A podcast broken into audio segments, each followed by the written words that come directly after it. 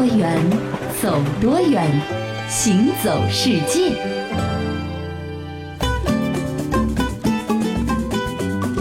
行走世界，大家好，我是一轮。各位好，我是贾云。对于很多中国人来说啊，巴西呢是一个挺遥远而且有点陌生的国度。嗯，除了足球还有桑巴舞之外呢，其实我们对巴西的了解真的不多。对，那正好现在里约热内卢奥运会已经开始了嘛，对吧？借着奥运会的东风，我们一边呢为我们中国的奥运健儿加油，一边呢就跟着我们行走世界一起走进巴西，了解巴西。嗯，接下来和各位说一个事儿，就是巴西，巴西这只是一个简称。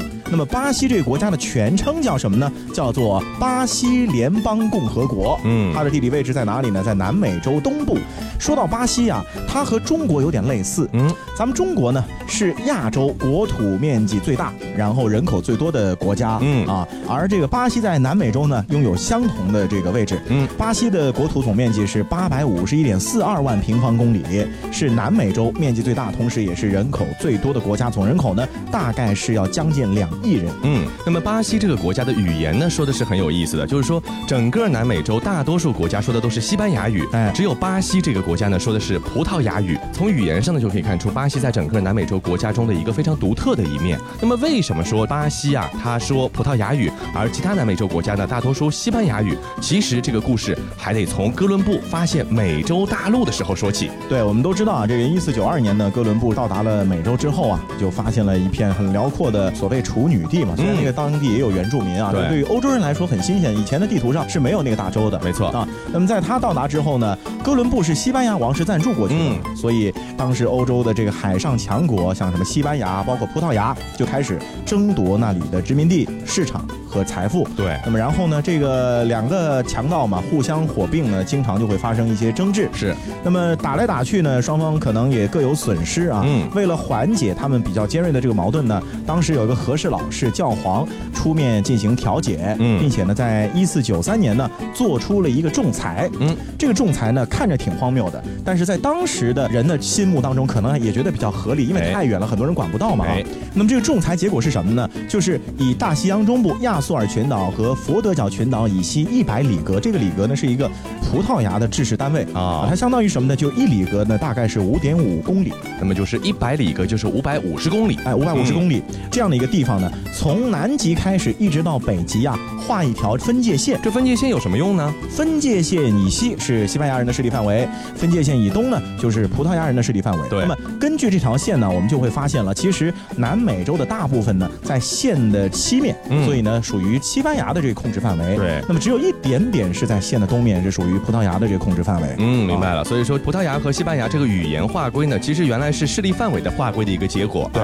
但是这条线呢，仅仅在确定之后的三十年里呢，就受到了两次比较大的挑战。因为这样的线画出来呢，只能暂时缓解当地的紧张局势。对。首先呢，是葡萄牙在一五零零年突破了西经四十六度的经线，占领了南美洲的巴西。那么再接着到了一五二二年，麦哲伦和他的同伴完成了环球。航行还闯入了当时属于葡萄牙拓殖范围的菲律宾，并且占领了它。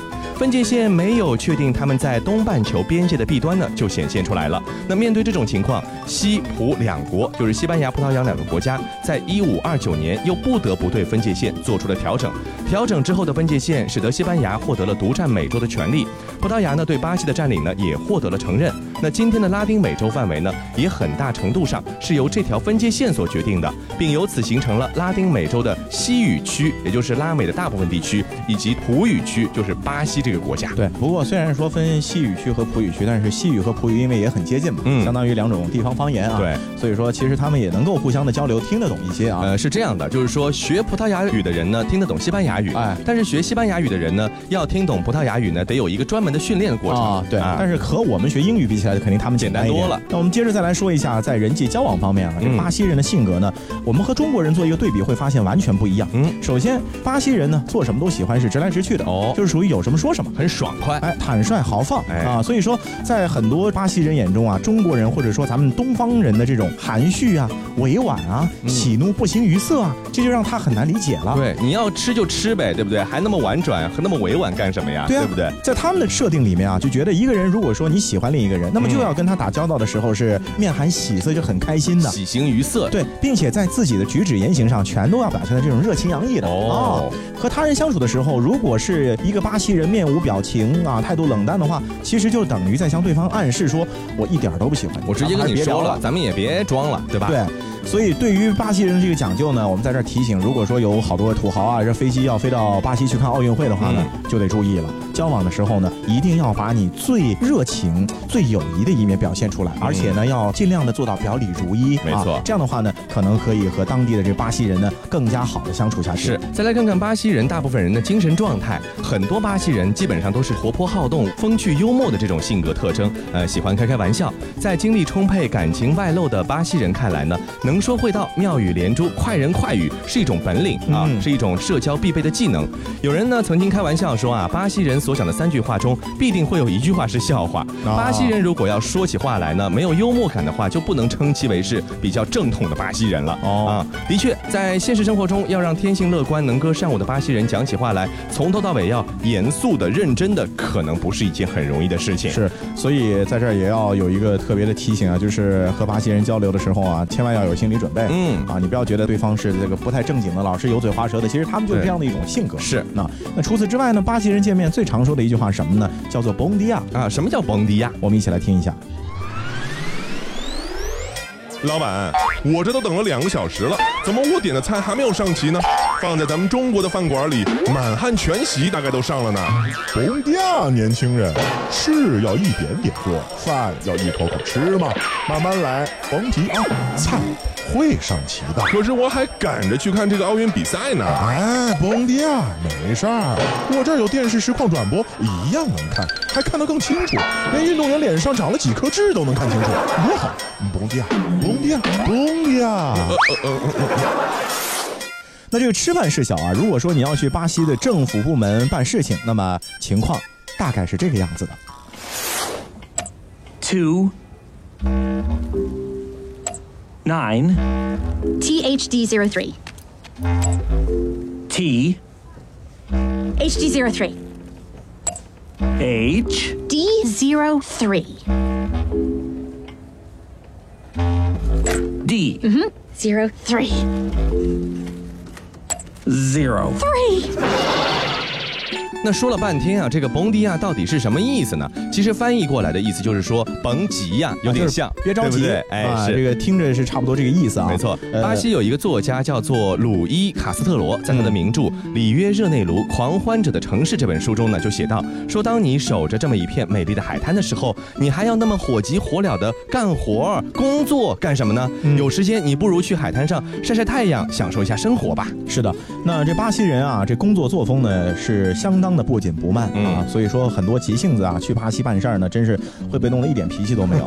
比如说我有一个朋友，去年的时候呢，他去巴西当地的一个银行啊，递交一个申请，就是要账户管理要进行一个更换，原本是他自己，他要换成他老婆，嗯，就这么简单的事情，叫中国的银行，你怎么着一个下午办好了吧？是啊，那结果今年年初还在走内部程序。哎呦我的天！所以最终什么时候能搞定还不知道，是猴年马月的事情，就等吧。哎，然后这银行的客户经理啊，每次见到我那朋友啊，还都感叹，说什么呢？说，哎呀，你这申请啊太复杂了，还得等等，还得等等。人家可能就办两件事，存款和取款，对对吧？那么被巴西人搞得无可奈何的呢，不仅仅是外国的一些游客。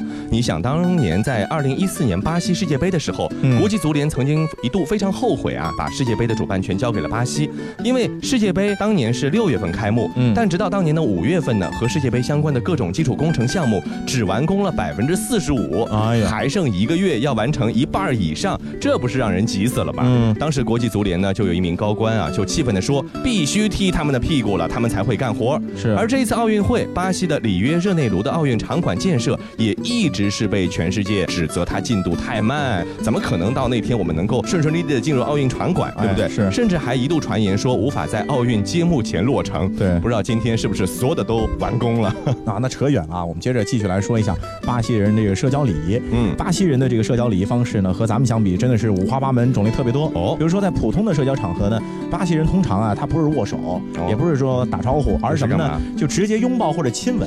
这也太热情了哎，真的是很热情。是他们相反和我们反过来是什么他们只有在非常正式的活动中才会用国际通用的这个握手礼。嗯啊，是这样的。那么除了一些常规的我们刚刚讲到的这些社交礼仪之外呢，在巴西的这个民间呢，还流行着很多独特的见面礼。嗯我们来举几个例子啊，哎比如说有一个叫做握拳礼。哦，这个握拳礼怎么握呢？就是先要握紧自己的拳头，哎然后呢向上方伸出你的拇指。嗯，这个做法呢，主要是用于问安或者致敬。没错啊，这挺特别的吧？第一个是握拳礼，对吧？嗯再来看看第二个叫贴面礼，它呢是巴西妇女之间常常采用的一种见面的礼节。哎在行礼的时候呢，双方要互相贴着对方的面颊，同时呢，嘴巴里要发出表示亲热的亲吻的声音。但是呢，用嘴唇真正去接触对方的面颊都是不允许的，就是脸和脸对在一起，不要用嘴和脸对在一起。是的，那最后一个呢是巴西的原住民特别喜欢的礼节，嗯叫什么呢？沐浴礼。哎就是第一次见面就带你去洗澡。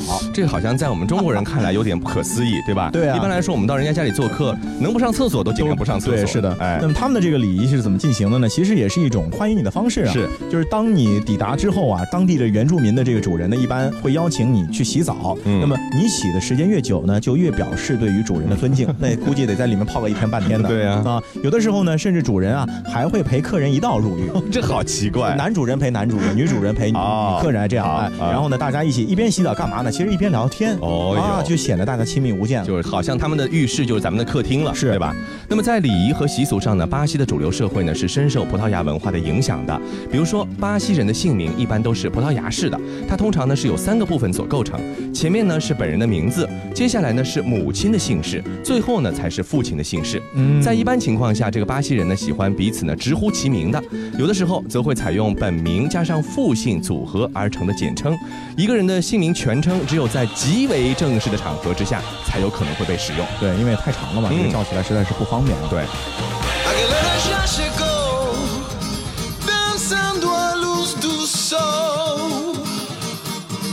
Todo mundo em uma voz, todos viram um só. É celebração, pra romper toda a barreira. Um povo, uma nação, mostra cor da sua bandeira. Jogamos só pra ganhar, juntos vamos festejar. A festa vai começar. Quero ouvir você cantar.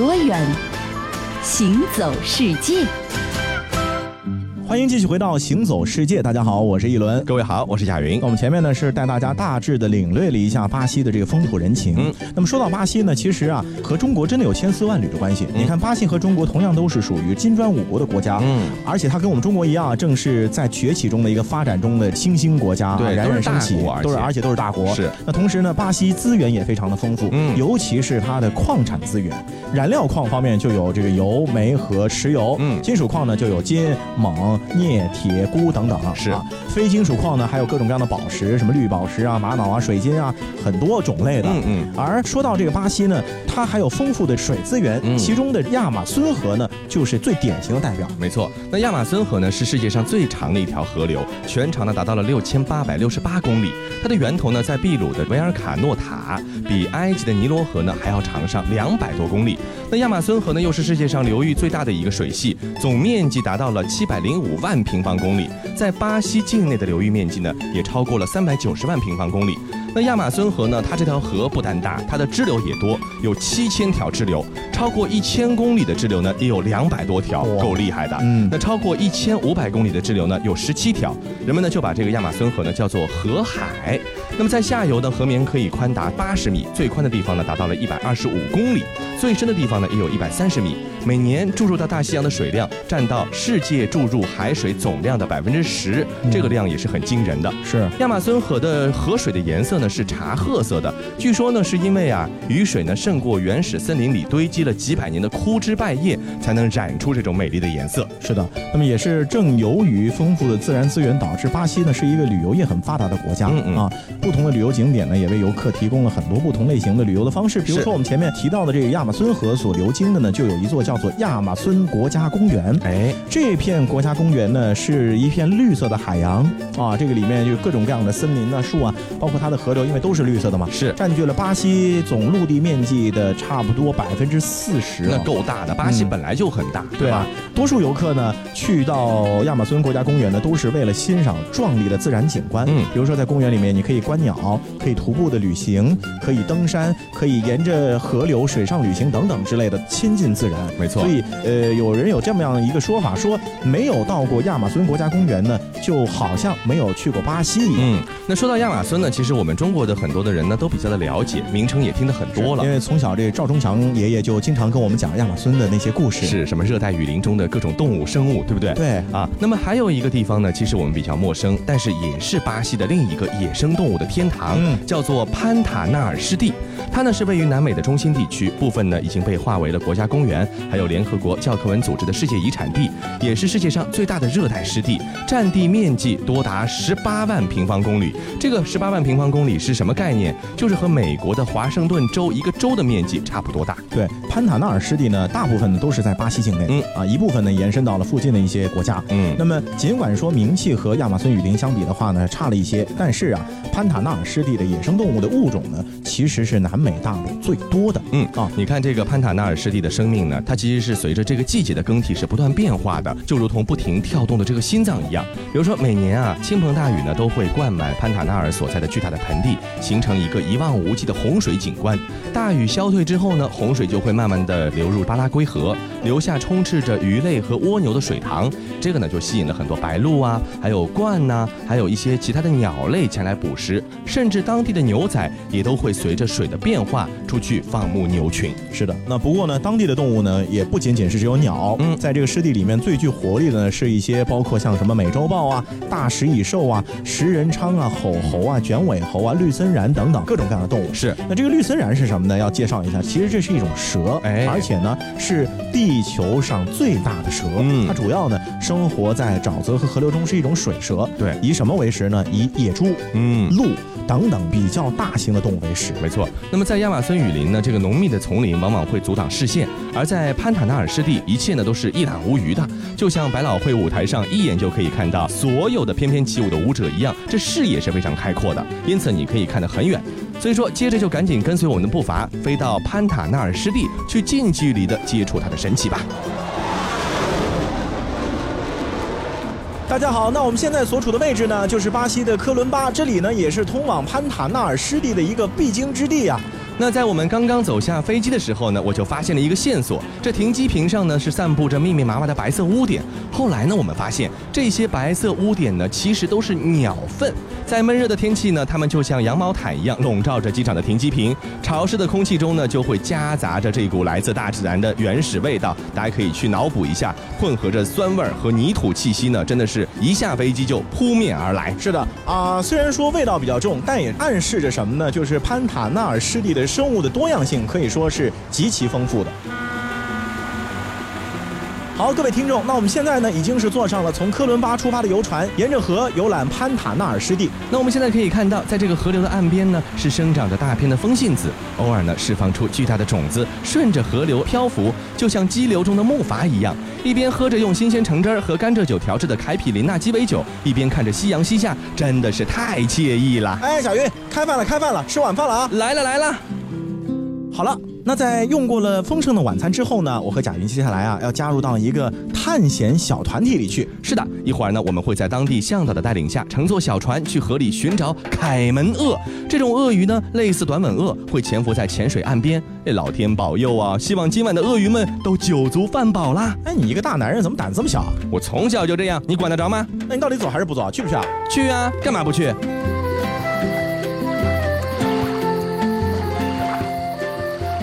夜幕虽然降临，但湿热的天气并没有缓解，我们继续在虫鸣和蛙叫声中漂流，只是稠乎乎的空气变成了雾气。我们拿着手电筒沿着河岸照射，突然黑暗中冒出两颗钻石一样闪亮的眼睛，快，哎，快看快看，那里有一条凯门鳄呀！啊，哪里啊？就在那儿，就在你斜后方，你看看，就在那儿。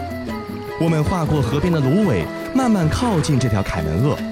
除了珠子一样的眼睛和尾巴的尖端露在外面，这条凯门鳄的其他部位都浸泡在水中。它几乎完全静止，似乎对自己的伪装胸有成竹。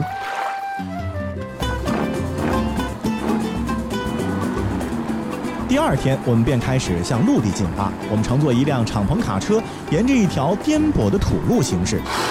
司机突然停了下来，原来那边的灌木丛里跑出来一只水豚。水豚看起来就像是巨型仓鼠一样，最大可以长到零点六米，重八十公斤。它们可是世界上最大的啮齿动物。正当大家都在全神贯注地观察水豚的时候，远处的沼泽里又有团友忽然发现一只毛茸茸的动物探出了头，原来是一只大水獭。仔细一看，原来不止一只，是两只大水獭。继续向前行驶了几公里，我们又遇到了一个障碍：一只黑色头顶、橘黄色面孔和白色颈部的卡拉卡拉鹰在我们面前飞翔，寻找着它的猎物。直到又一个宁静的池塘和倒影在水面的云朵和树木再次引开了我们的注意。那个宁静的池塘看起来是如此幽静，但看的时间越长，你会发现这个池塘其实也充满着生机。一条凯门鳄潜伏在池塘的睡莲丛中，一只沼泽鹿在丛林中吃草，翠绿色的长尾小鹦鹉轻快地飞过，用欢快的鸣叫声告诉我们它们经过。一只苍鹭警惕地站在岸边，随时准备攻击猎物。那一刻，我突然意识到，只要静坐着观察，你就会发现潘塔纳尔湿地充满生机。其实啊，去了潘塔纳尔湿地，你就会发现啊，只要静静观察，嗯你就能够感受到它的无限的生机和活力。对只要有一双善于发现的眼睛就可以了。嗯，那么就好像雨水会充满这个广阔的盆地，洪水会慢慢退去一样啊。嗯这个生机勃勃的潘塔纳尔湿地呢，也是吸引着一批又一批的这个游客呢前去观赏。嗯，潘塔纳尔湿地呢，据当地人说啊，每天都有不同的景色。哎，一个河流涨水，或者是一个水塘消失，总之来说呢，这里是生生不息，每天都有一些小变化。所以说呢，如果你有机会去巴西呢，近距离的观看里约奥运会的时候呢，你也不要忘了，在看比赛之余呢，能够欣赏一些巴西的独特的自然风情啊，。当然有一点千万要记住，什么？就别忘了涂防蚊水。好了，以上呢就是这一期的行走世界，我是贾云，我是一轮。欢迎大家下次继续收听。Cachito, cachito, cachito mío, pedazo de cielo que Dios me dio. Te miro y te miro y al fin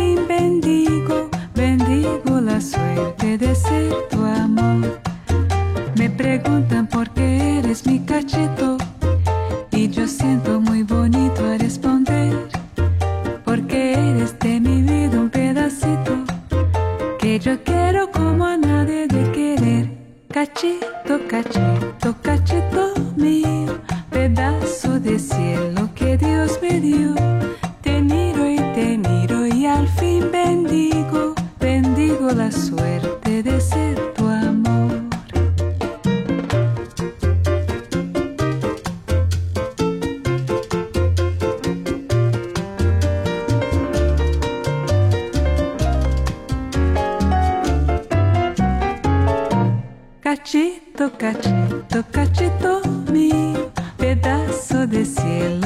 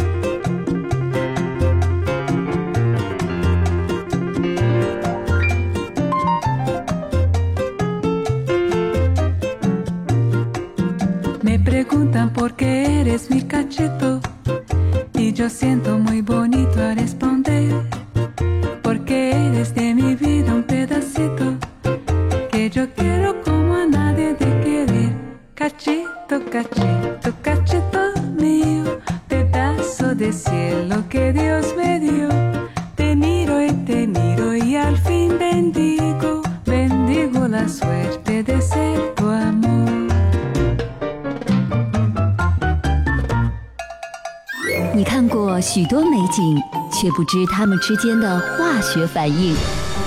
听威斯敏斯特的钟，英国王室爱喝的奇门红茶来自中国，爱吃辣的四川人遇见咖喱天堂的印度老兄，印度洋的鲸鱼在嬉戏，穿越蓝色海洋。